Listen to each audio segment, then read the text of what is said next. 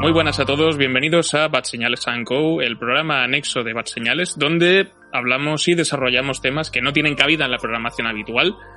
En el programa de, hoy cuento con un invitado de excepción que me hace mucha ilusión que, haya decidido aceptar y, estar, y estar con nosotros y acompañarnos hoy. Paco Fox, ¿cómo estás? Bienvenido. Pues no tengo cabida porque he comido demasiado estas navidades y ya no quepo. Esta es, esta es, por eso no estoy en el programa principal, que no sé cuál es, pero tiene que ser mejor que este, seguro. Bad Señales, es Bad Señales y luego Bad Señales Co, que es el, programa de donde traigo a gente, a invitados, a gente de fuera que no tiene nada que ver. Está bien, soy un spin-off. Exacto. Si luego, si lo haces bien, si lo haces bien, te subimos de, categoría. Oh. Chispas, qué guay.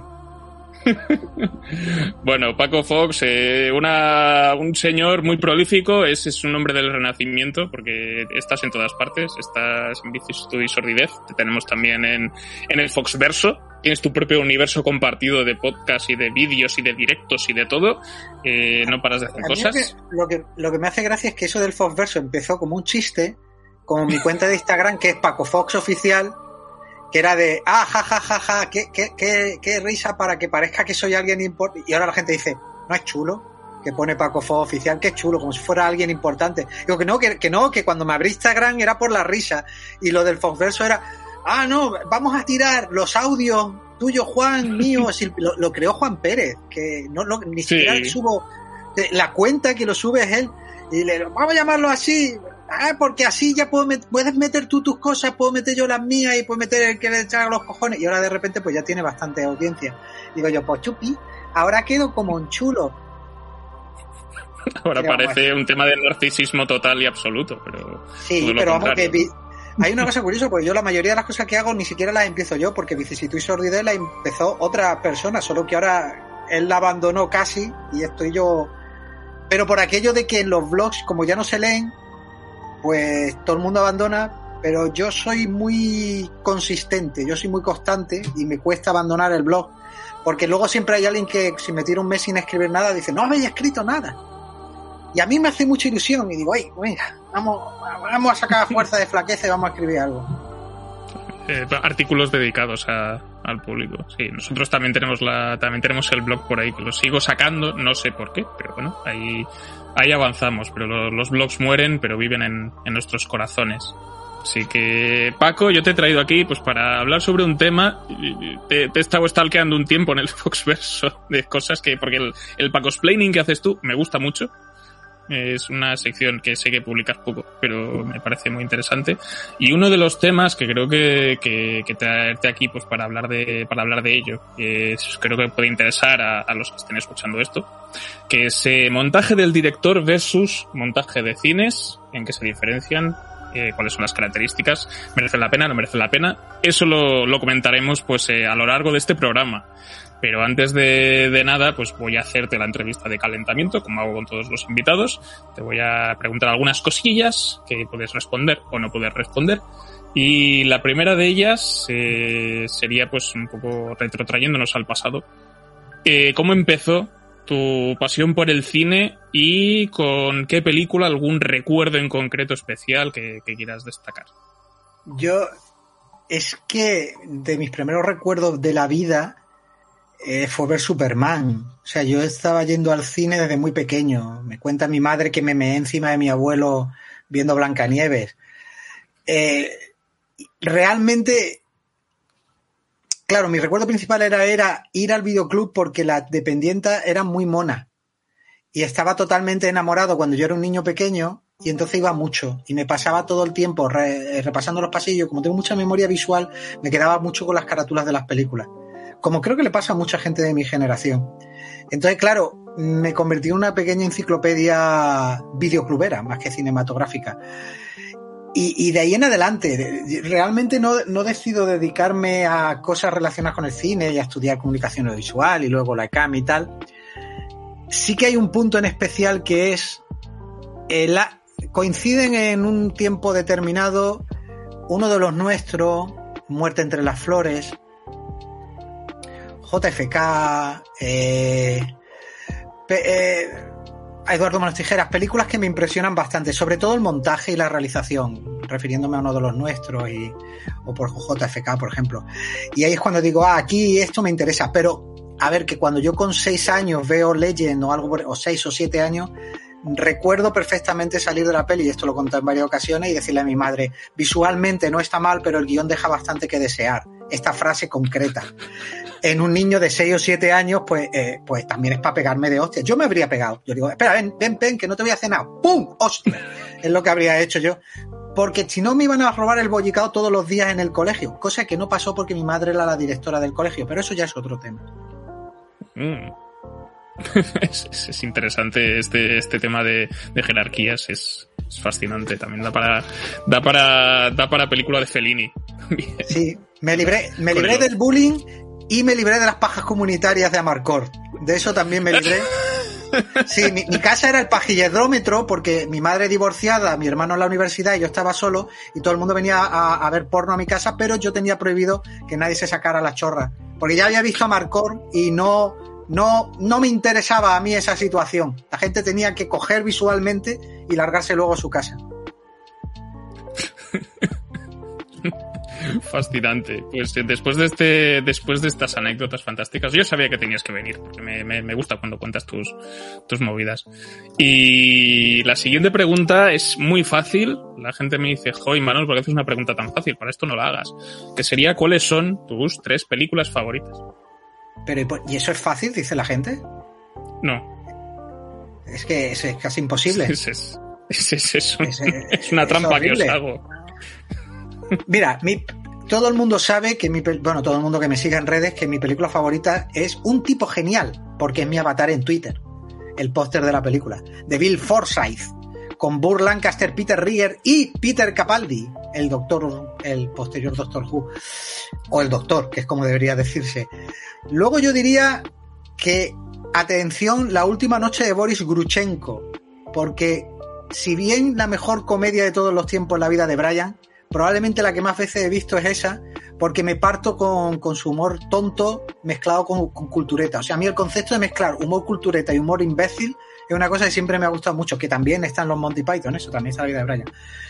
Y la tercera sería probablemente quizá la Santísima Trilogía del Señor de los Anillos, que, que para mí fue un para mí fue un golpe brutal cuando cuando la vi, cuando salió cambió el juego. Yo, yo, yo, considero que marca, más que Harry Potter, marca el inicio de una nueva era del cine, eh, el estreno del Señor de los Anillos. Y, y, además tengo una relación especial con esa peli porque como ya trabajaba en los medios, vi un montaje, un año antes del estreno, vi un montaje de, de, todas las minas de Moria y escenas de la segunda y la tercera película, especial, solo para prensa y tal. Y, y dije, Dios mío, esto, esto es, es que ya no somos conscientes lo que lo que venía antes no tenía absolutamente nada que ver con lo que, con lo que fue aquello. Entonces, pues eso, para que, para una, una que sea más reciente y que no sea todo mundo viejuno, aunque mundo viejuno, a ver, no me he ido de los 80 para atrás. Bueno, Boris Grushenko, no que es del 70. Boris Grushenko del 70 y mucho. Podría haber dicho el hombre tranquilo y haberme ido más a mundo viejuno. Pero con pues tres solo. Es, es, una elección fantástica y, y, has tardado muy poco en decidirte. O sea, es, es, sí que mis, mis congratulaciones, porque es una selección selección fantástica. Y retrotrayéndonos un poco, un poco a esto, ¿no? De las pelis favoritas, hay alguna, hay una cosa que nos gusta mucho hacer los, que, los que consumimos cine a casco porro, que es de vez en cuando, pues, revisar películas y volver a, a lugares que, que nos, que, que, nos dan calorcito, ¿no? Así que no sé si hay alguna película en particular que te guste revisar una vez al año, que tengas un, una costumbre habitual de, de, de repetirla. Durante una época, y, eh, y, fue hasta concretamente 2001, desde aproximadamente el 90 y bastante, 90 y poco más bien, veía El Señor de los Anillos de Bakshi. Pero cuando salió El Señor de los Anillos de Peter Jackson, pues empezaba a ver El Señor de los Anillos de Peter Jackson. Fue, fue que era una peli que yo la había visto en cine, pues cuatro años tendría, no entendí nada. Y, estuvo perdida, la peli estuvo perdida durante mucho tiempo y por fin la rescató el Canal Plus del arranque, del principio, la grabé y entonces las veía todas las navidades. Ya eso lo he dejado de hacer. Ahora cuando me veo una, no me veo una peli cada año, pero sí que es verdad que cada año probablemente me vea una de las tres que más me gustan de Miyazaki. Y voy alternando. Cuando estoy un poquito tristón o cuando estoy un poquito emotivo, me pongo Kiki Aprendiz de Bruja, no Nikki, Kiki, porque suena como tiene... como tiene que ser. Y la puta. Eh, no, no, la puta, la puta, que también tiene un nombre que se te llena la boca de España, no es de las que más me pongo, que ahora me estás dando ganas. Pasa que esta noche me tengo que ver el documental de Val Kilmer por, por motivos laborales, pero mm. me la habría puesto esta noche porque ahora me han dado ganas de ver la puta. Pero no, el viaje de Chihiro o el castillo ambulante. Y voy, voy, voy alternándola.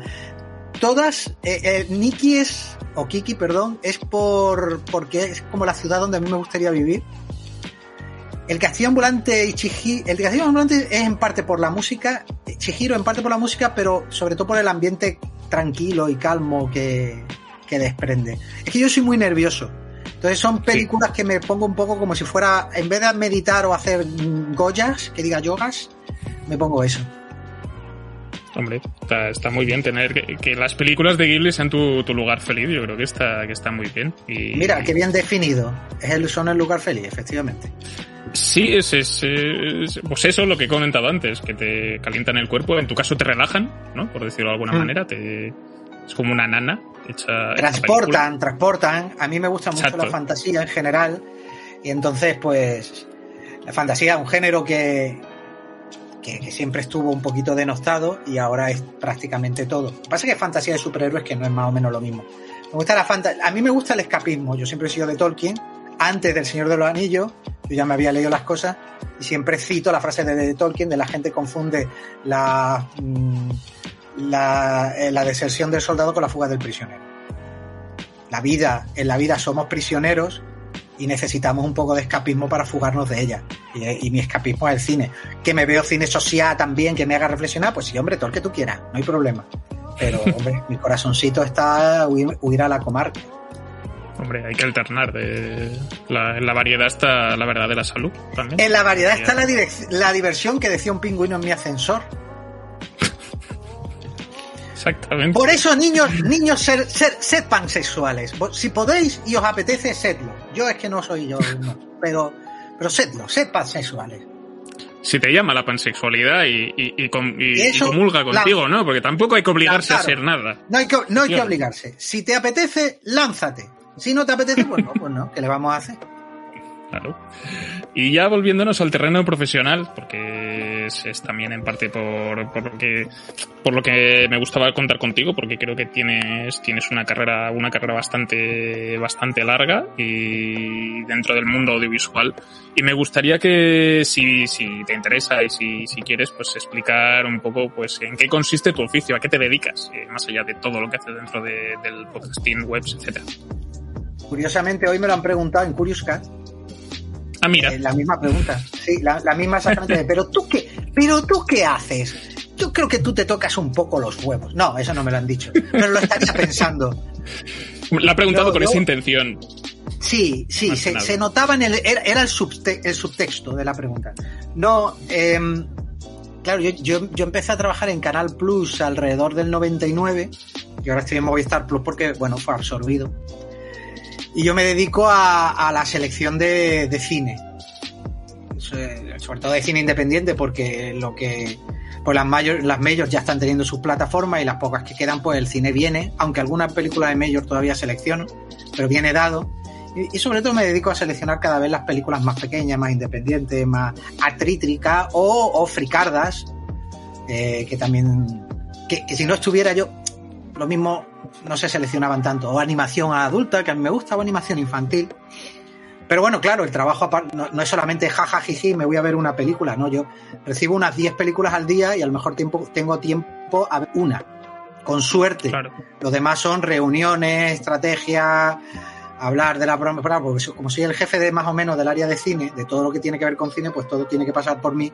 Entonces al final me tiro más tiempo en, en reuniones Hoy he estado mirando, fíjate, tenía que hacer un listado de una cosa que se llama Evergreens, que son películas que siempre se consumen.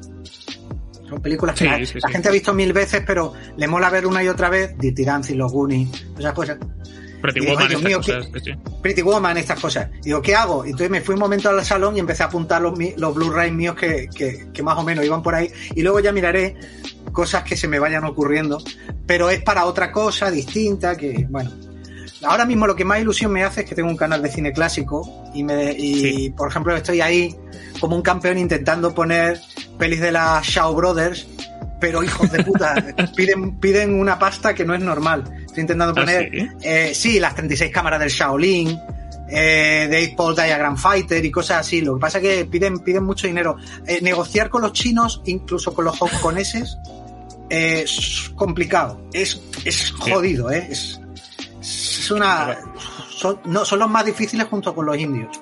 Muy difíciles de Pues sí. negociar con ellos. Pues mira que. Pero la gente se pregunta, No, si la gente se Sí, pregunta. ¿por qué no, no se ve mucho en televisión las pelis de los Show Brothers o, o por qué hace siglos que no se ve una historia china de fantasma, que es un peliculón? La respuesta es porque son muy difíciles, son muy cerrados, no entienden bien el mercado internacional, van solo a lo suyo, es complicado. El resumen es págala tú, que sería. Es- a- A, a mí me encantaría pagar una historia. Yo quiero uno- un pedazo de Blu-ray de una historia china fantasma de la trilogía. Me encantaría que alguien lo sacara, pero imagínate, ni los ingleses la han sacado. Mira que sacan Blu-ray súper chulo, Arrow, Shout, Scream y todas esas cosas. Sí, Pero ni siquiera. sí, sí. Pero eso me falta, me falta. Pero bueno. Me parece curioso. Sí, hace, hace además hace un par de años que llegó a Netflix el documental este de Iron Fist and Kung Fu Kicks, que, que Sí, estaba muy muy, bueno. guay. Y te, yo además que tampoco me, me gusta el cine de artes marciales, pero tampoco he podido ver, ver mucho, salvo varias películas de Jackie Chan y las Shaw Brothers, he visto una o dos. Y te deja con ganas de verlas todas. Y, y ahora no que me has dicho esto, pues me he deprimido un poco. Está- no, está- no están por ninguna parte. Tienes que ver por, por 34 vez eh, The Way of the Dragon de Bruce Lee. A ver cómo Sí. le arranca todo ese pelo del pecho de Don Ping Pong que tiene Chuck Norris en la pelea del, del escenario con el telón pintado del, del Coliseo. Sí, sí, sí, está, está, pues está, está jodido y me, me acabo de, de- de- de llevar una decepción, la verdad. A lo, Pero a sí, lo es- mismo voy a, voy a luchar por tener un puñadito de películas de la Shaw Brothers de aquí a más bien mayo. Pero sí. Sí.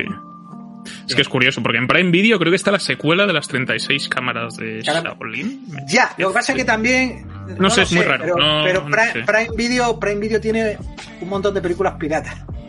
Sí, ya, sí, sí, también lo sé, por, por lo que, por lo que cuentas tú en algunos programas también. Sí, así que. Sí. Bueno, lo mismo es legal, lo mismo no. Pero bueno, oye, si está, pues Sí, quién sabe. Mira, un poco que le follen, ¿sabes? Quiero decir, llega un punto en el que dice. "Yo que estoy intentando comprar la peli.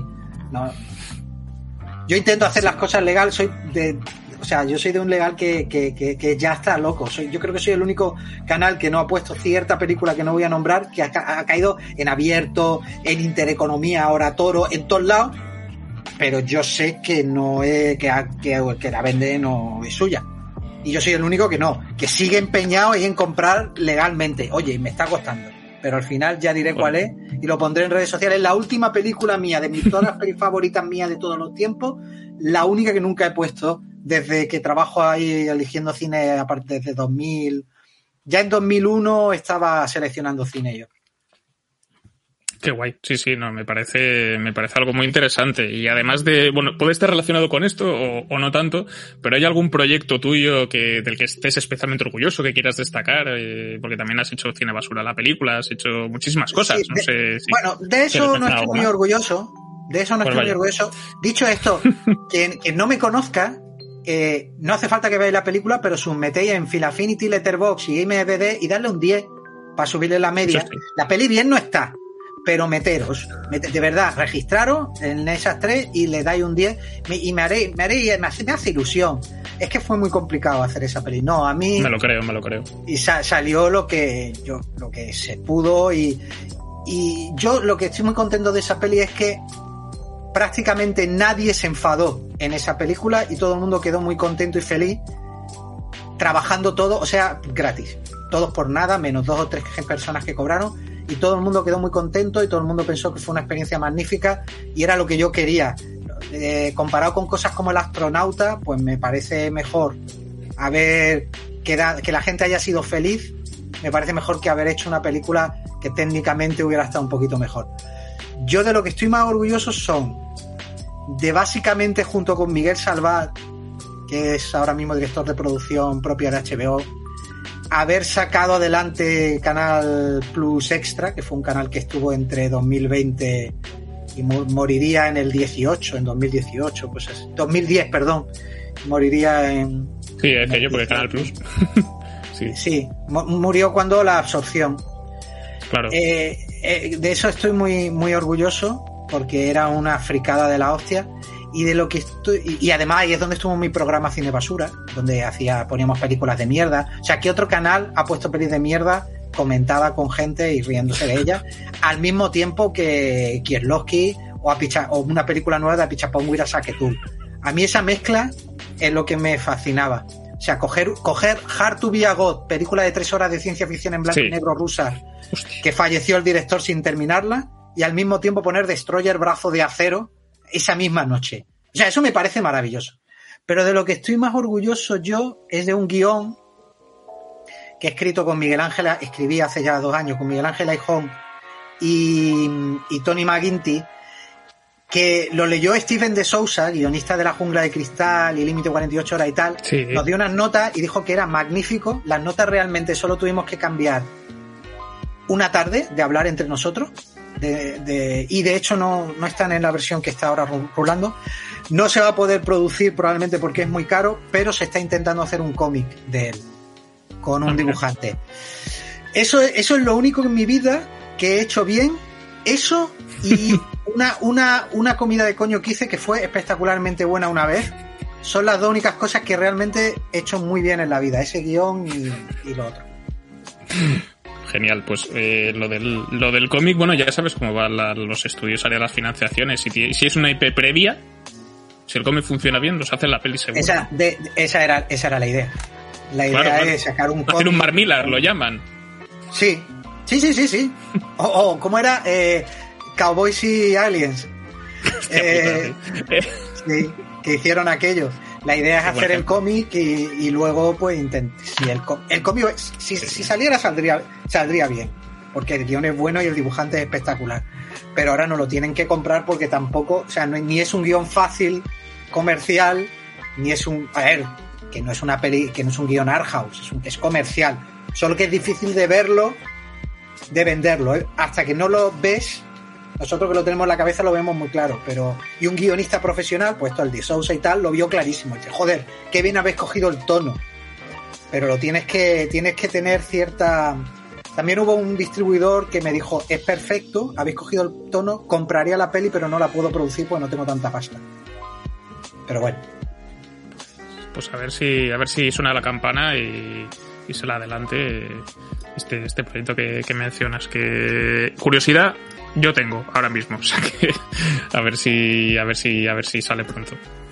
Pues con esto, ahora sí, terminamos la entrevista de calentamiento, Paco, y vamos a entrar al tema, que recordemos para los oyentes es montaje del director versus montaje de cines, eh, un poquito de, de, qué va el asunto, diferencias, virtudes, defectos, etcétera, ¿no? Eh, así que lo primero, eh, una pregunta muy sencilla para que nos pongamos todos en situación, tú y yo, y los oyentes. Eh, ¿Cómo defines ¿Qué es para ti un montaje del director? ¿Qué entendemos por montaje del director? Es que ha habido, ha habido como varias modalidades. Ha habido el montaje del director, que era el genuino, que es cuando un director no tuvo Final Cut de la película, o se echó marcha atrás, o no, no tuvo tiempo para terminar, y luego decidió hacer un nuevo montaje y pidió permiso para hacerlo y lo hizo y tal.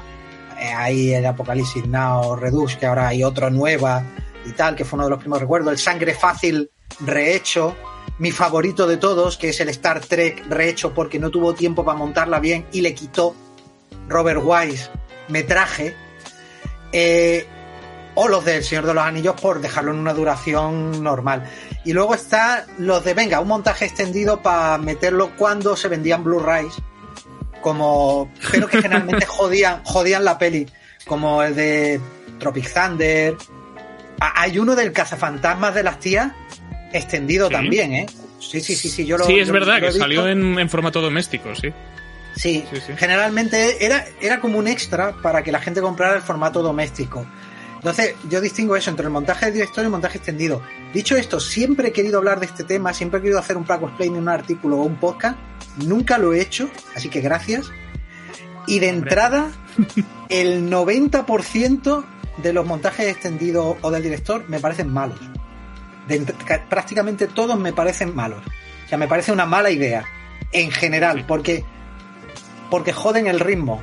Y me fastidia mucho que sea la primera aproximación de una persona que no ha visto una peli a una peli. El ejemplo que yo siempre pongo, el principal, el, gordo, es Aliens de, James Cameron. James Cameron. El montaje extendido se carga totalmente el ritmo de la película, porque antes los aliens salían como a la un poquito menos de una hora o una hora de película, un poquito menos de una hora de película, y con el montaje extendido tardan en salir lo que no está escrito, el ritmo se ralentiza un montón y se convierte en un coñacete importante. Entonces el primero que la ve dice, mira, una peli vieja, tenían otro ritmo. No, no, era una peli con un ritmazo y una tensión de la hostia. No, no, no, el ritmo cinematográfico no ha cambiado tanto. Eh, cambió mucho entre, entre el principio del cine y los años 80, pero desde una aceleración brutal en los 90 hasta hoy en día, si de, hecho se ha desacelerado el montaje. Y el, el, no, tanto el montaje como el ritmo rápido. Pues no es lo mismo el montaje que el ritmo rápido. Hay ritmos lentos y ritmos rápidos. Eh, son dos cosas distintas. Pero sí, yo creo que sea, incluso de Michael Bay se tocó techo y se dijo para atrás. Vamos a dar un poquito marcha atrás, que estáis un poco locos. Vamos a calmarnos, que dirían, mm. que diría la gente de la internet. Sí, es es curioso, bueno, yo, yo, yo soy montado, ¿eh? Y me, ojalá hiciese más ficción, pero, pero bueno, ahora el trabajo está, está como está la vida y es, y es un poco lo que se está notando en la tendencia, sobre todo en las, en las grandes producciones ahora últimamente, ¿no? Que, que a veces es como que el primer acto, estabas comentando ahora Aliens el regreso, ¿no? Que es que es que el primer acto, por entenderlo como lo entendemos, es como mucho más, es, se alarga, se estira más de la cuenta, luego llega el segundo, a veces no hay tercer acto, y a veces, o a veces te quedas un poco en media res, y un poco lo que te hacen con, con Dune, o con Dune, con la versión de Denis Villeneuve, ¿no? Que te dicen que, que luego de repente te ponen primera parte, pero te lo ponen cuando ya, ya has entrado a ver la película, no, no en el trailer, ni en el avance, ni nada, Noté, noté un 70% de la audiencia haciendo ¿Ah? Sí. ¿Ah? y, y, ¿Sabes, qué otra peli? Mondido el anzuelo, ¿no? Ahí, ¿Sabes qué otra peli hizo eso? Y, y le penalizó. Eh, no, eh, y todos ah. sabíamos que era capítulo 1. No, no, El Señor de los Anillos de Baxi. Curiosamente. Es verdad, Sí, claro. No, no se anunciaba en ningún sitio que era primera parte y encima una voz decía, y aquí acaba el primer gran libro del Señor de los Anillos. Y decía, sí, acabó una batalla, pero ¿y los otros que van hacia...?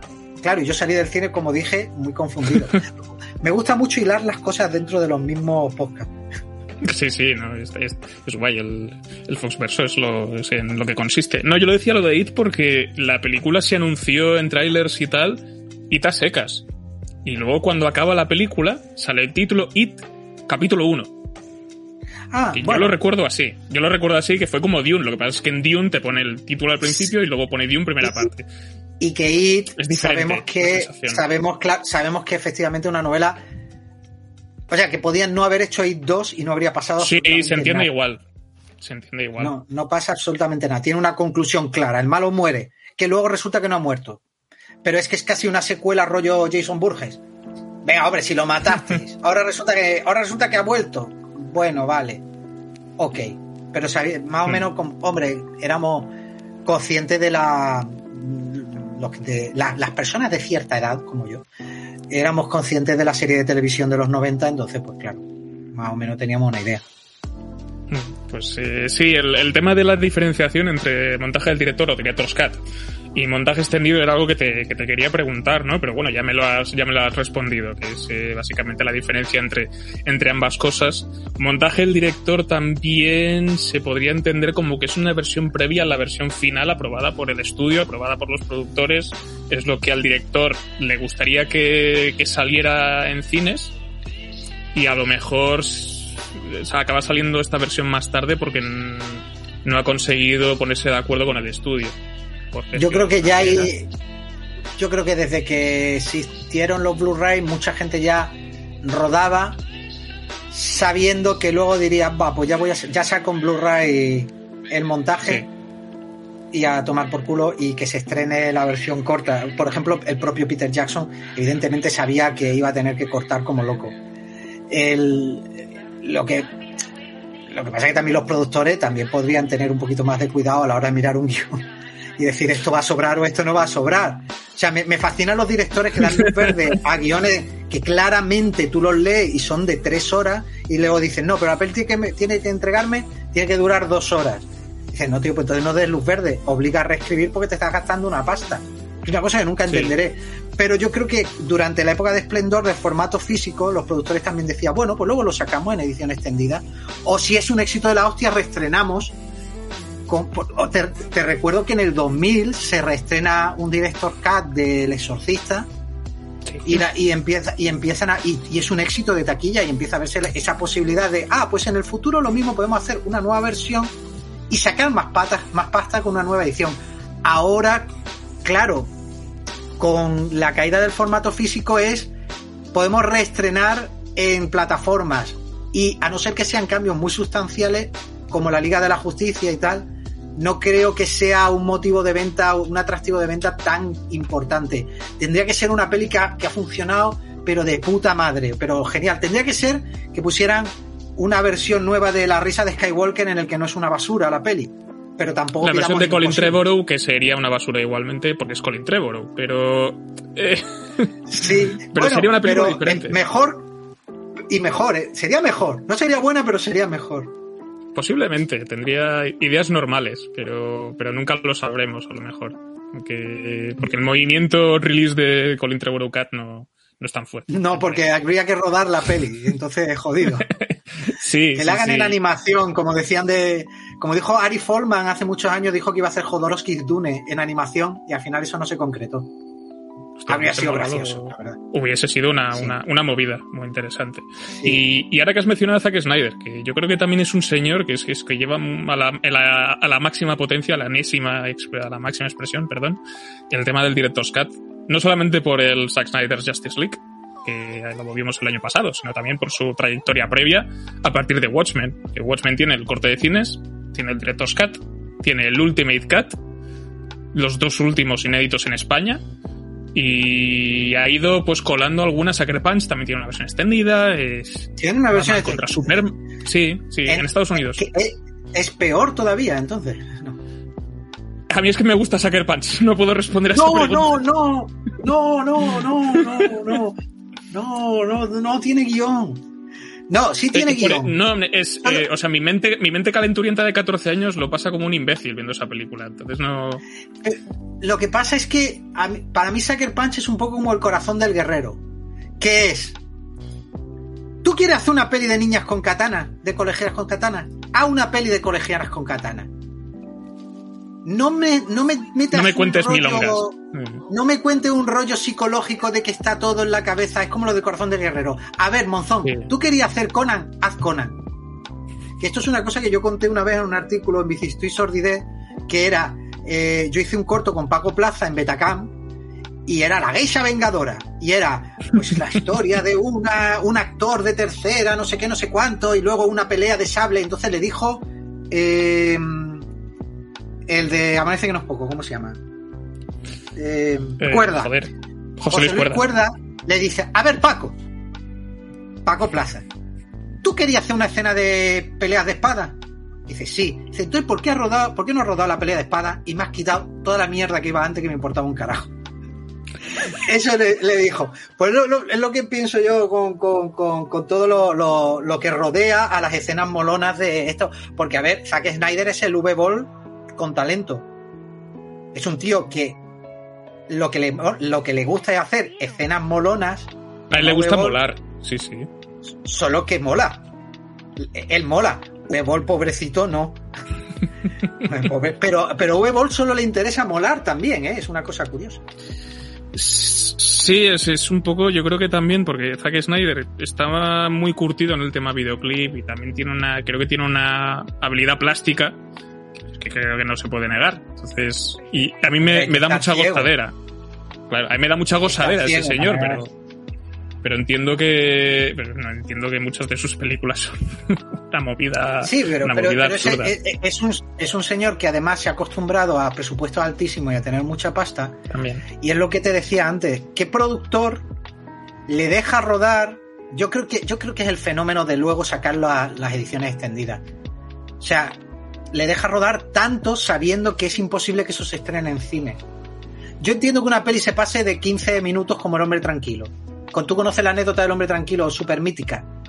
Hostia, Eh, no- la no anécdota del hombre ahora. tranquilo es que John Ford mm, es difícil medir un guion, eh, la duración, pero realmente le dijeron tienes que dar una peli de hora y la dio de dos horas y cuarto. Un cuarto de hora te puedes pasar. No estamos hablando de Peter Jackson rodando Hobbit para joder cuánto rodó del Hobbit, cabrón. Entonces lo que hizo fue eh, le dijo tienes que cortar y entonces dijo a, a, Republic que ya he cortado. Entonces les puso un pase a los jefes del estudio y cuando a las dos horas en punto hace, cuando va a empezar la gran pelea final hace clac y corta y dice, no, aquí es que tampoco he visto dónde cortar. Dijeron, hombre, pero déjanos ver el final y le dejaron pasar el final y Oscar a la mejor película. Eh, eh, John Ford no entendía de Director's Cut. John Ford es muy Spielberg en eso. Porque observa que Spielberg no tiene Director's Cut. no.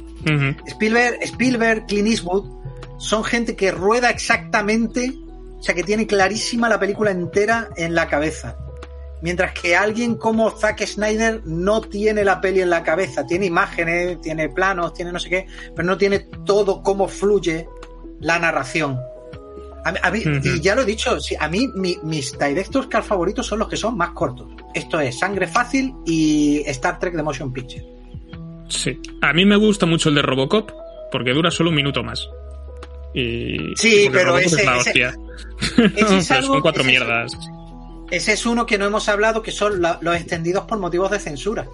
efectivamente sí es- eso es un bloque Pero- aparte también sí. Claro, eso es un bloque aparte. Robocop era por censura. En España no llegó el montaje. Hay mucha gente que se vuelve loca porque te venden Director's Cut en el extranjero y, y en realidad en Europa llegaron. Por ejemplo, yo he tenido mi hermano que es muy fan de Los Inmortales y quién no. Diciendo, pero es que hay un Director's Cut de Los Inmortales. Y le digo, no, ese es el montaje europeo. Eh, lo, lo saben muy bien porque, por ejemplo, no está la escena de la Segunda Guerra Mundial, en la que dice, eh, it's a kind of magic. Eh, eso no estaba en el montaje original que estrenó Canon, pero no era una producción Canon en Estados Unidos. Porque la recortaron. Esa la recortaron no por censura, sino que, hombre, un poquito de cabezas cortadas así, pero esa era porque quisieron hacerlas más cortas. Pero por censura sí era Robocop. Robocop era para. Porque en Estados Unidos ya saben que están locos con las clasificaciones. la clasificación X y toda la movida que tuvo Sí, por la cantidad ¿no? de gente que tuvo. Bueno, sí, hasta Scream tuvo que cortar. La primera, la de Wes Craven, tuvo que cortar se- segundos, segunditos, para alcanzar la clasificación molar en Estados Unidos, que le, que le iban a cascar un NC-17. como, como aquella hace no mucho que hubo el reboot aquel de, de Hellboy que llegó teni- a nosotros nos llegó la versión capada Mm. también que yo hubo hostias yo me pillé un cabreo porque además en el Yo- trailer yo hablé con el y- Yo hablé con el responsable de aquello y le dije, oh, no, oh, has metido la pata. Uy, y dice, pues ya lo hemos hecho. Y le digo, "Mm, intenté, intenté que, y fue un error. ¿Estás de acuerdo conmigo? La peli fue un fracaso de la hostia. E intenté poner en Movistar la versión R. Pero le costaba demasiado pasta volver a hacer los materiales, eh, regrabar un par de voces, que un par de cositas que faltaban. Y Ah, entonces claro. no pudo ser. Pero tú ves la película y notas los cortes, hostia, Sí. los notas muchísimo. O sea, no, sabes Sí, exactamente el momento gore que, que han cortado. Es que lo, lo ve, lo ve a- o sea, sobre todo en el clímax de la película. No habría hecho la película mejor, pero cortar. O sea, a mí el gore bruto, el gore tonto, el gore de risa me hace mucha gracia. Yo me lo paso muy bien. Entonces, si vas a eso, ve- juega a eso. Entonces, una peli gore tonta que no es gore, pues se queda en tonta, simplemente. Mm. Por eso, la peli no es gran cosa, pero si luego te. Claro, la- los momentos así salvajes que tiene Neil Marshall era, ¿no? Si no voy mal. Que. Sin el Marshall, que claro, es, un, pobrecito, se- que- es un señor muy cafre y a mí me gusta a mí me gusta mucho The Descent es una película que me, que me, que me flipa Eh, y aquí pues quizá lo, lo más destacable pues sea el gore y, la- y las palizas y los empalamientos y todo y te cortan casi todo pues ¿dónde está la gracia, no? Y, sí, pero bueno, eso es porque, porque en Estados Unidos están locos. Y no, bueno, en Estados Unidos y en otros mercados, en China y tal, no puedes poner eh, nada referencia a homosexualidad, eh, besitos y cosas así. Entonces tienen que hacer. Ya, ya no, ya incluso ruedan, rodan. Leí un artículo el otro día que el que no estuvieran entrando películas en China, ni casi ninguna, ni siquiera Spider-Man, es bueno porque ya los guionistas y los directores ni siquiera se autocensuran y ni siquiera dicen, ah, venga, si total, si no va a entrar la película. No ponen escenas intercambiables y personajes metidos a propósito conocidos en mm. China para tal, que esto también. Sí, que eso, eso fue en Iron Man 3. Eso fue en Iron, Man, 3. La era de Ultron, que había esta actriz, creo que era coreana, no sé si era por, por aquel tema. Bueno, pero sí, es, en Iron Man 3 creo que además había escenas de diálogo específicas con... Era una escena en la que, sí, le, le ayudaban a reanimarlo en un hospital, yo no la he visto pero vamos, pues- tampoco hace falta verla, quiero decir. ya está, ya, ya lo sabemos. No, no queremos una edición especial en Blu-ray con la escena china eliminada. Hay, hay mucha gente que opta, hay mucho director que cuando le ofrecen hacer un montaje del director o le ofrecían, es que ya últimamente se ven pocos por la muerte del formato físico, pero él decía, eh, hay directores que decían que no, que el, el montaje es el montaje y que lo otro en escenas eliminadas. O que saliera la película con las dos opciones distintas. De hecho, Peter Jackson considera que la versión para cine del Señor de los Anillos de las tres son las buenas. Y que lo otro era simplemente un for the lulz para los fans. Dicho esto, yo creo que la, a mí la comunidad del anillo es el único montaje extendido que me gusta más que el original y en el retorno del rey sí que creo que fue un error muy grande no poner la muerte de Saruman. Pero también es cierto que deberían haberla puesto al final de las dos torres. O sea que. Sí. Sí, sí. Potato, potato, tomato, tomato y tal. y sí, también hay, hay, algún, hay algunas decisiones, hablando del tema China, que son un poco particulares. Me he acordado de, de Deadpool 2, que se estrenó como Once Upon a Time a Deadpool Ah, sí. Que ahí, a mí eso ya me parece cerebro galaxia. O sea, me parece, eso sí que me parece guay, ¿no? me gustaría saber si se le ocurrió al propio Ryan Reynolds. A mí eso me pareció muy gracioso. Hacerlo como la princesa prometida. Hacer una versión. Porque también sabemos que hay versiones para aviones censuradas. En la que además no pueden decir las palabrotas, no sé cuánto. Entonces, pues hicieron esa de Deadpool y la sacaron como chiste. Nunca la he visto. Pero, pero, sé que estuvo de alquiler, estuvo de alquiler en España, y, pero no se ha vuelto a saber más, no la han vuelto a recuperar ni en Disney Plus ni nada. Me extraña que no la pongan en Disney Plus, pues que la pongan. Pero es, que, es que se lo dan unas escenas con, con Rob Savage. Rob Savage se llama, bueno, con el niño de la princesa prometida. ¿O Rob Fred Savage? Fred Savage, Fred Savage. Savage, Fred, ¿no? Sí. Fred, Savage, Fred Sí. Creo que sí. Yo es que nunca lo vi, nunca lo vi, pero, pero eso, eso es, eso es gracioso. Eso no, eso es un montaje alternativo por hacer un chistaco meta, porque como es meta todo el rato, meta, meta, meta, meta, esto es casi una porno de tanto meta, el, pues este pues hizo ese chiste. A mí ese chiste me pareció muy gracioso, la verdad. Que en el fondo era una promoción para que más gente comprara Blu-ray de la película, para que más gente. O sea, era más promoción para la peli. Esas dos pelis fueron una obra maestra de promoción. Las dos. Sí. Deadpool 1 y Deadpool 2. O sea, pero obra maestra, utilizando a la recientemente fallecida Betty White y cosas así. O sea, obra maestra. Sí, y además estrenar la primera en San Valentín y cambiar los trailers para adaptarlo a la película sí. rollo Factual y es, es una campaña de promoción acojonante. O sea, yo creo que gran parte, seguro que el éxito de la película fue porque lo hicieron muy bien. Rodar escenas para la segunda de Arma X de, con los actores y tal, para luego hacer el chiste de que te los cargas a todos y haber rodado escenas que no salían en la película y ponerlas en los trailers, dos cojones. Eso está, eso es gracioso. Eso para que el chiste funcionara mejor todavía. Ese chiste estuvo muy bien. Hmm. No, no, no creo ni que estén en los extras esas, esas escenas. Porque yo esa la, la tengo en Blu-ray y no recuerdo si, si están.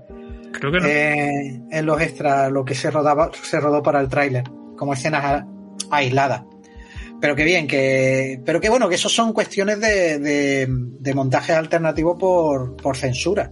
Porque hay censura.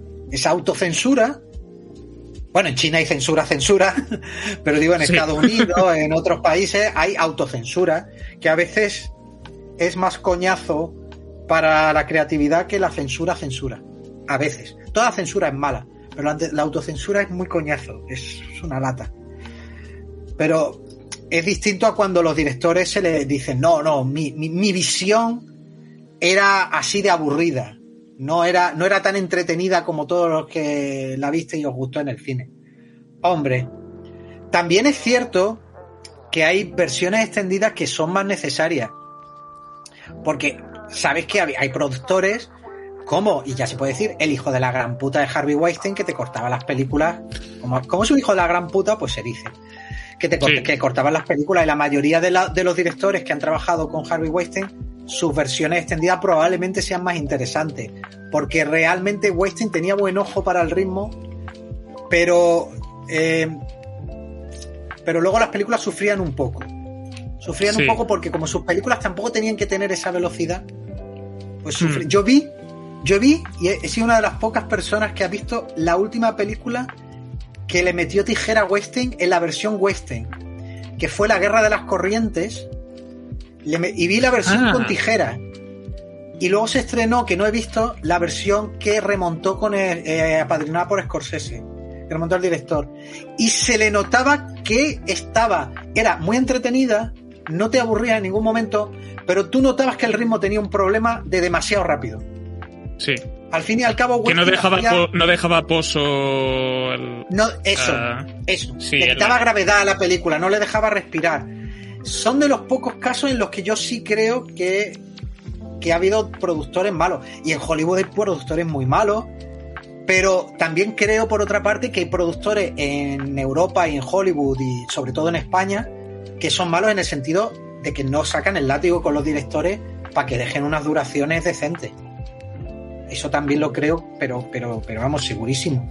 Que no hay productores lo suficientemente profesionales para decir, tú no te das cuenta que esta escena no, no dice nada. No. Mata, mata a tus darlings, cariño. No, es que me costó un huevo rodarla, es que me gusta mucho. No, esta escena no aporta. es que el money shot. es que es un money shot.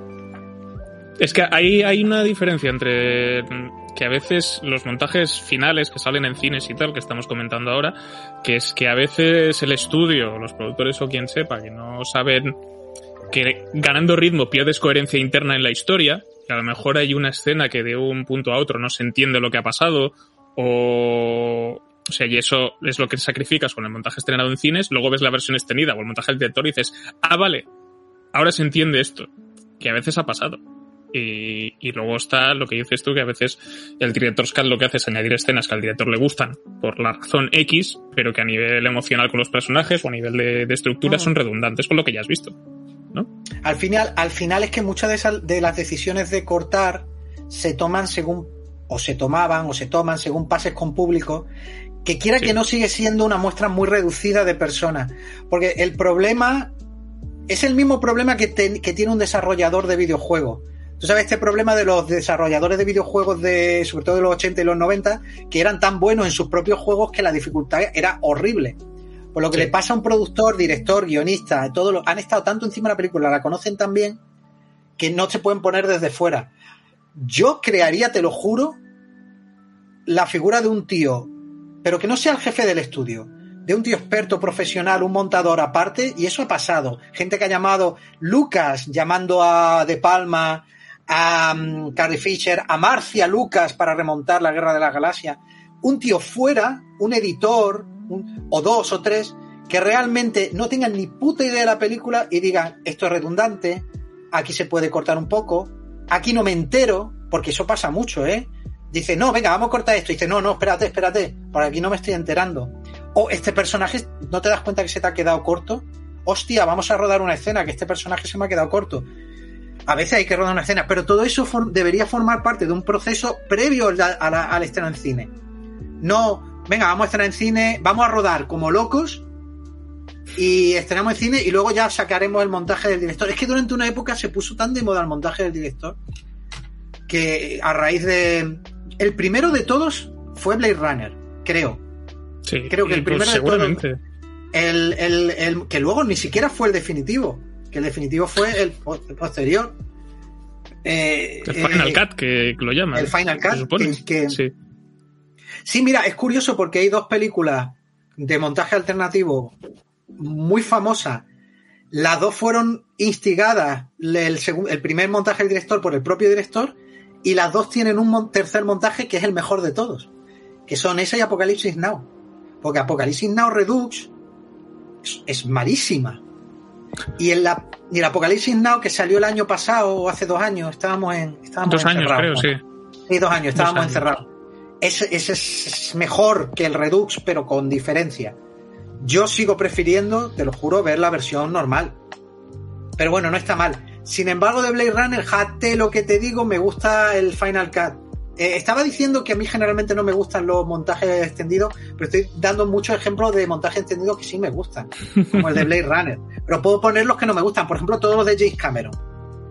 Abyss, Aliens, Avatar, todos esos montajes extendidos. Terminator 2 tampoco hace falta, con la versión Terminator 2 no hace falta, pero eso pasa mucho cuando, cuando un director tiene tanto poder que nadie le rechista, pues eso le ha pasado al propio Spielberg, solo que Spielberg no hace montaje del director. Pero al principio probablemente Michael Kahn, o se las mostraba las películas a George Lucas, a sus colegas, de Palma, a quien sea, le decía, tío, córtate por aquí, córtate por allá.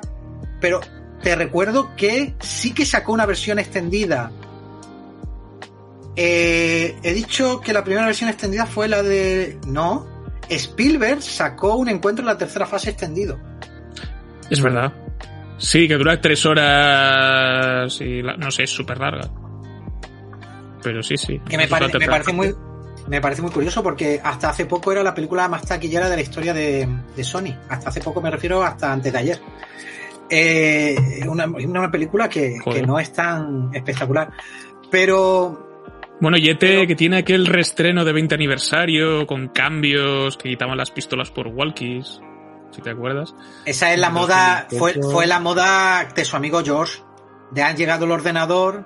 Ha llegado el ordenador al pueblo. El ordenador, que venimos entapizando sofales, tresillos. Vamos a meter a este corriendo y que quede muy mal. Eh, sí, sí. Sí, queda como, queda como Alf en los créditos en vez de un muñeco, un enano en traje, pues más o menos igual. Eh, ha venido el ordenador, señora. Sí, sí, eso, eso, pero eso fue una moda del momento, como el 3D y como. Sí, aquello fue una cosa Pues tú sabes que la obra, cualquier obra, no se termina, se abandona. Esto es otra frase que está más vista que el veo, pero que es más cierta que su puta madre. O sea, ningún libro, ninguna película, ninguna canción se termina, ninguna. Todas se dedican. Bueno, pues hasta aquí hemos llegado. Venga, en algún momento tenemos que cerrar. Sí, esto lo comentaba en un, programa anterior, que, es que o sea, los directores no acabarían, si, si por ellos dependiese no acabaría la película nunca, las películas se acaban porque hay fechas de entrega, porque hay estrenos, porque hay un calendario de estrenos, y con los videojuegos seguramente pasaría lo mismo también, ¿no? Probablemente. Y, George Lucas lo que pasa es que no sabía pasar página, y, yo quiero que, que, deshaga lo anterior y que me deje la versión del 77, que, que la vi de niño en VHS y ya no la he vuelto a ver bueno, ronda, ronda, ronda una versión de calidad Laserdisc que no está mal, que la sacaron en el DVD. En el DVD que sacaron aparte del pack, sacaron la versión Laserdisc.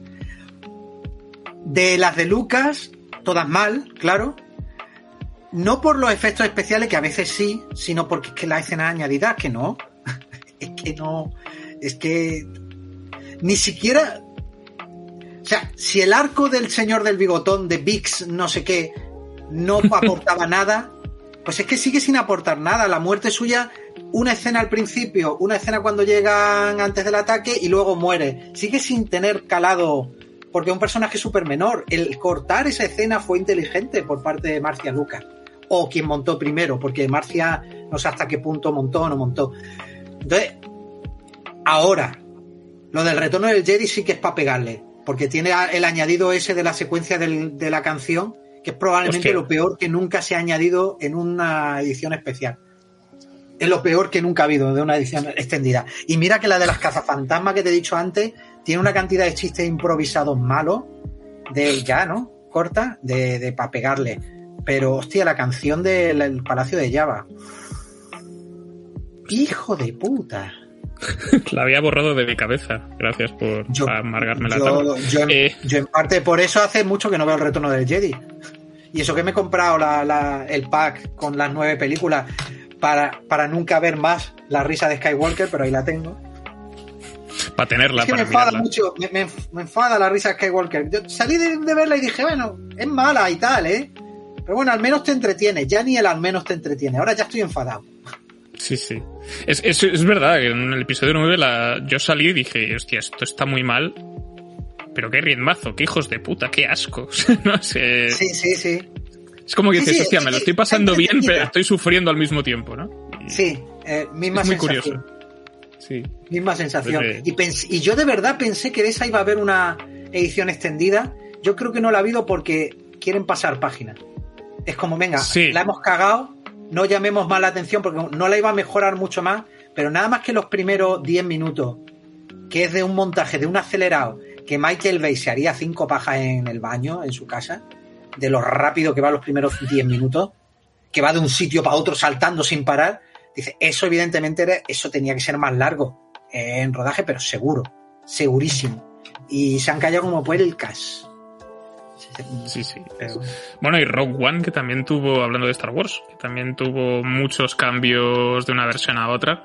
Y es muy famoso el reshoot, eh, los reshoots aquel del, de lo que es el tercer acto, bueno, sí, el clímax de la película más el tercer acto, que aquello fue, según se comenta, idea del montador también de la película, que dijo, hoy si metemos a Darth Vader reventando Stone Troopers a punta pala, y, es lo mejor de la Eso, película. Esos son, esos son probablemente eh, los mejores cambios que ha habido, yo creo que, o sea, no sabemos todos los cambios que ha habido después de pases previos y esas cosas, pero Rogue One cambió para muy bien.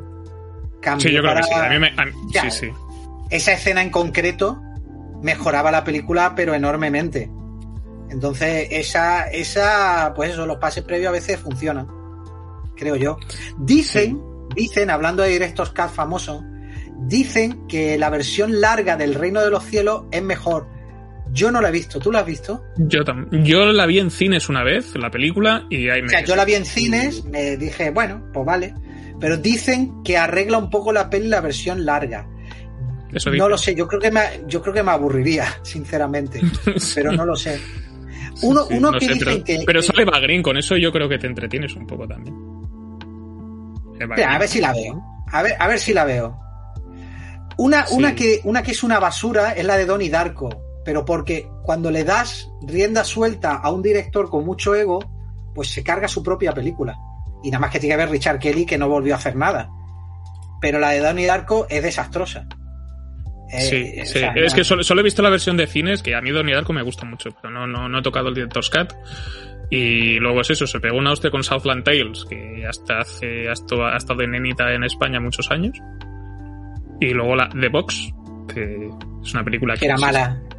Era mala. era mala. A mí, a mí, a mí, o sea, es que he defendido tantas, repito, he defendido tantas versiones extendidas que parece que me gusta más, pero yo, por ejemplo, si me voy a ver Once Upon a Time in America, me veo la normal. No la americana, ¿eh? Que la americana eran tres horas y tal. Me la veo en dos cachos, eran dos horas, eh, perdón, dos horas y media. Me, veo, me la veo en dos cachos, porque la, porque quiero decir, hasta que llegó su hora y una vez en América, yo me las veo, corto la mitad y Lones de Arabia, y luego me la veo otro día.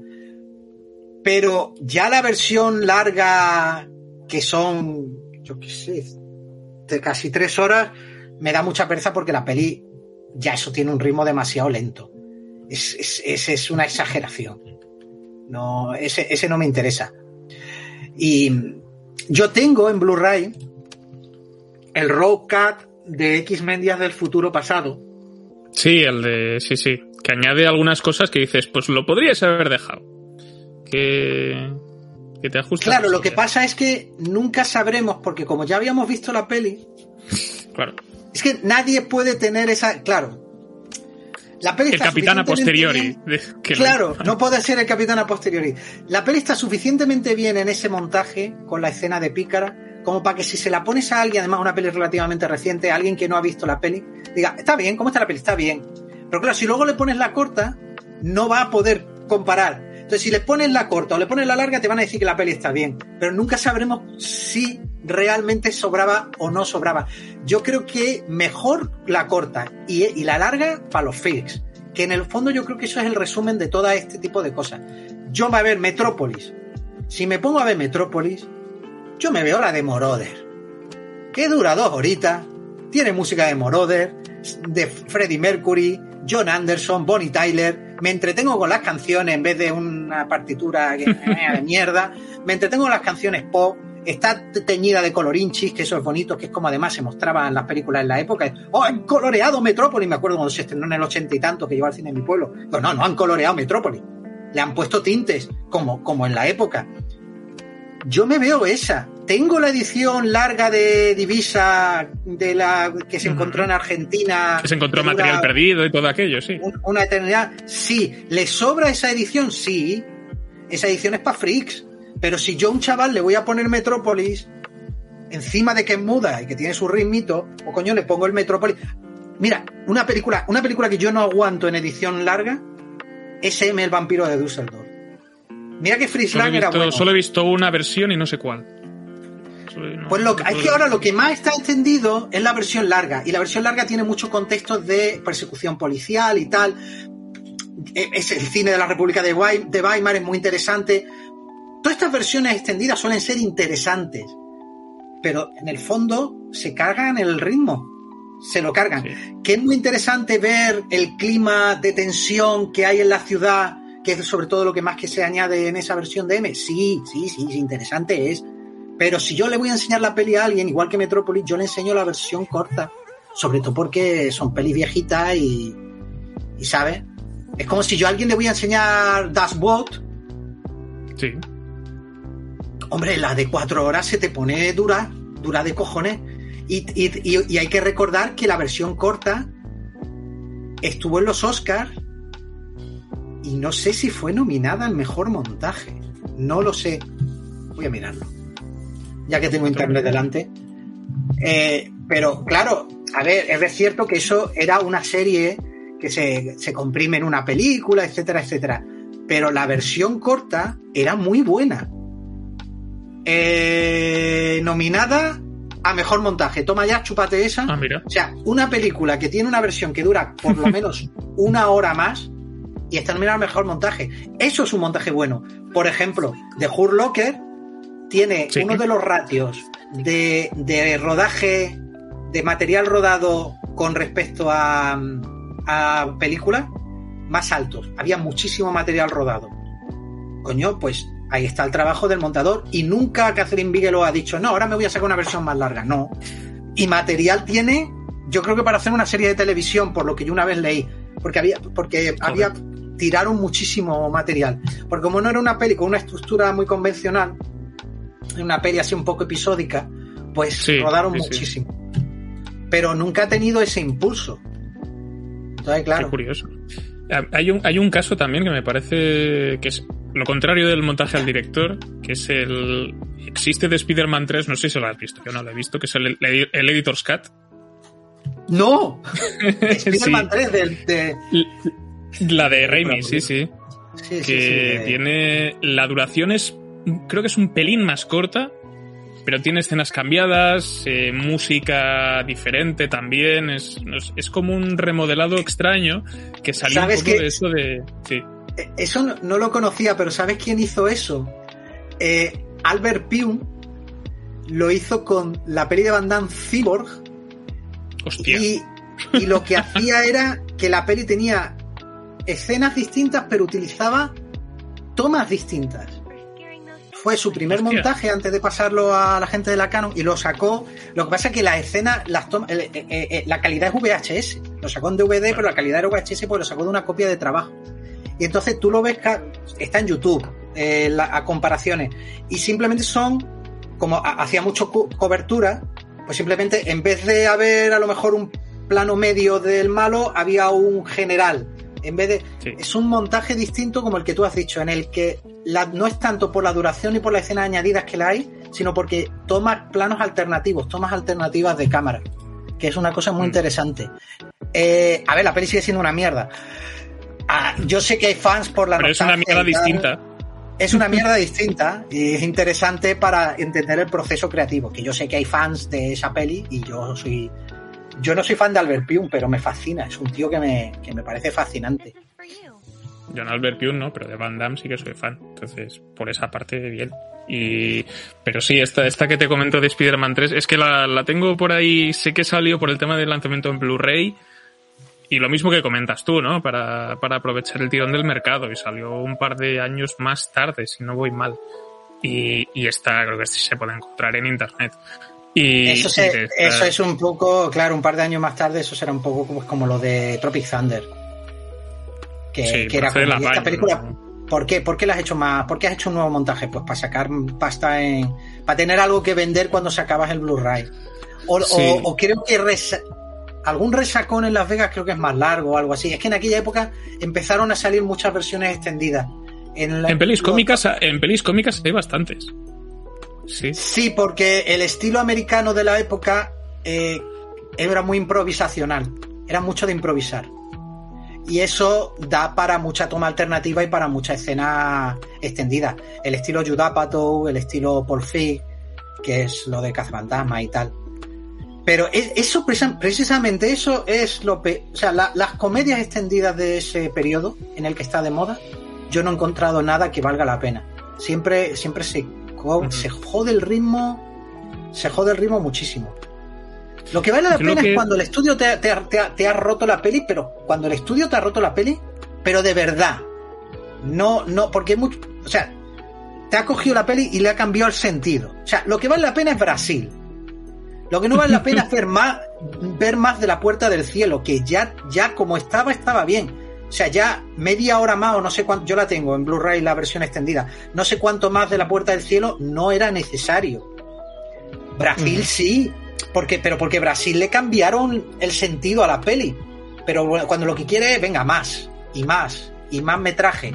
Hombre, lo mismo hoy en día la peña, como se ha acostumbrado a las series que tienen un ritmo más moroso, pues, pues sí, se cogen, se cogen la peli y se la ven en tres cachos, como he hecho, como digo yo que hago con las de Leones largas, y venga. Yo a veces lo hago también. Si me las pongo tarde, las veo en dos días.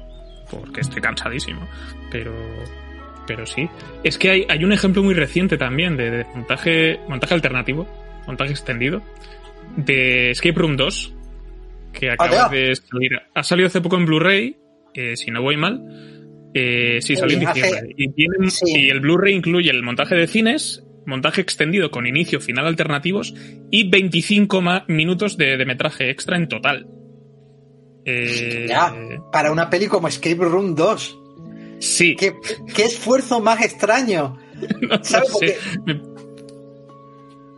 Sí, es, es, es que al final entre una cosa y otra pues son casi dos pelis, no voy a decir dos pelis distintas, pero hostia, es, es un experimento...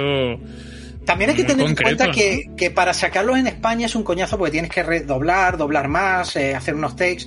Pero cuando ya la tienes en el Avid, la peli entera, la mezcla hecha y realmente lo que has hecho ha sido cortar, pero si tienes una versión etalonada, hecha no sé qué, y los cortes, o a lo mejor está casi sin etalonar y lo único que tienes que hacer es etalonar esa escena, tampoco es un esfuerzo muy grande. Igual los directores se, se lo ponen en, en sus contratos ahora. Oiga, yo sé que el estudio tiene Final Cut, pero ¿me dejaríais hacer uno para ponerlo en el Blu-ray? Sí, hombre, sí. ¿Cuánto quiere de presupuesto? Nada, me dame mil pavos. De mil pavos. Dame un pan bocata. Y, y también ha pasado con Verdad o Reto, que la han puesto en Netflix, pero la versión extendida. Que La de Blumhouse. de, la de Blumhouse. Que ni puta idea de, de si salió en ¿No, Estados ¿No Unidos tienes en tú la sensación de que a lo mejor es que Blumhouse es un tío que trata muy bien a la peña? Yo es que tengo la sensación de que tiene que ser un productor que, que, que un poco Roger Corman, que, oye, presupuesto bajito, manteneos en el... Pero que probablemente pues, tanta gente trabaja con él. Habrá, habrá dentro de 10 años un libro sobre Blumhouse que será súper interesante para saber Hombre, seguro, de su porque se han metido en unos, está metido en una cantidad de producciones absurda, no siempre acierta, pero yo que sé, resucitó a Shyamalan, que eso... pues, sí, para tiene-. A mí, me, a, mí me, a mí me fue bien en eso. su ratio de, de éxito es altísimo, ¿eh?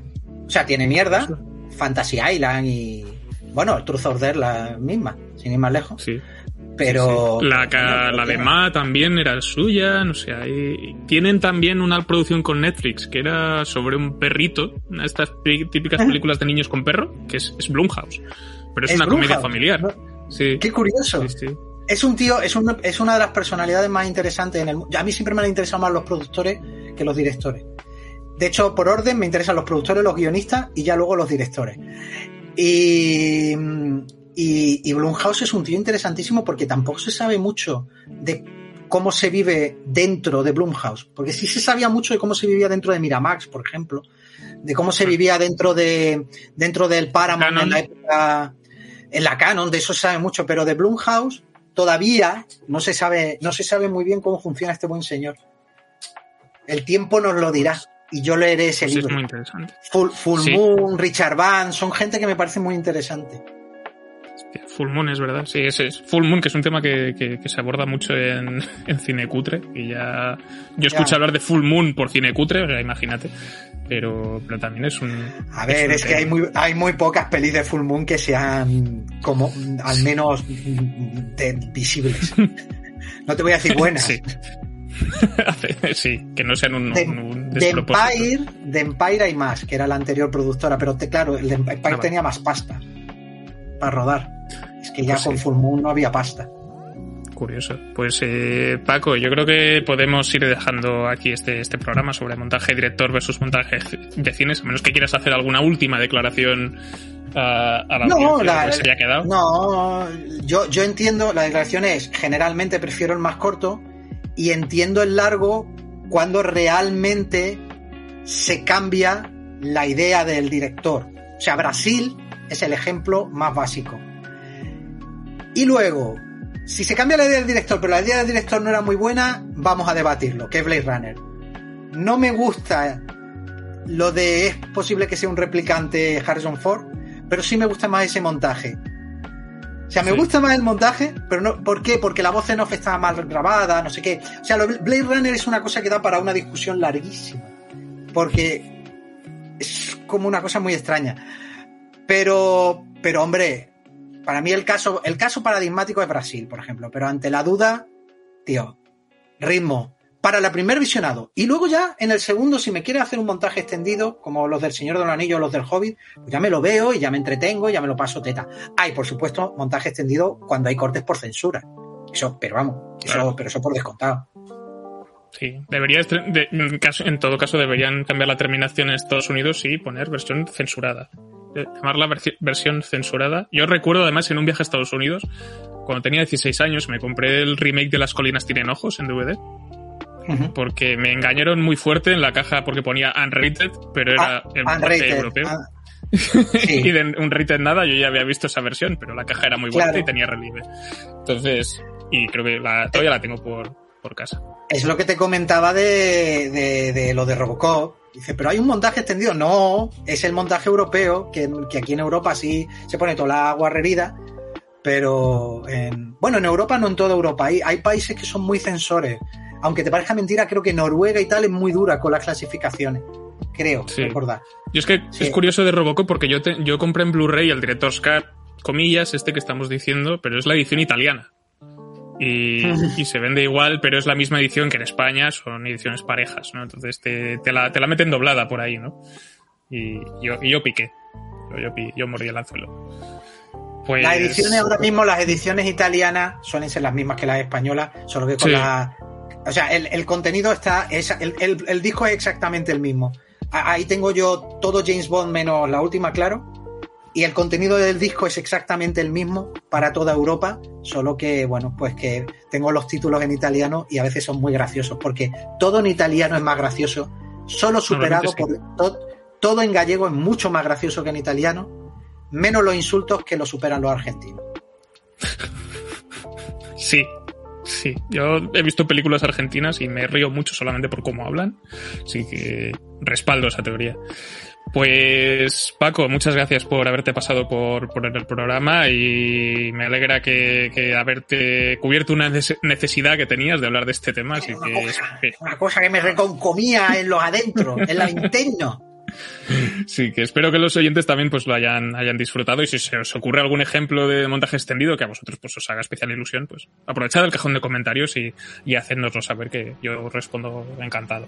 Así que nada, esto ha sido todo en Bad Señales Co. Eh, Paco, gracias una vez más y nos Gracias escuchamos muy pronto. Hasta luego. Adiós. Hasta luego.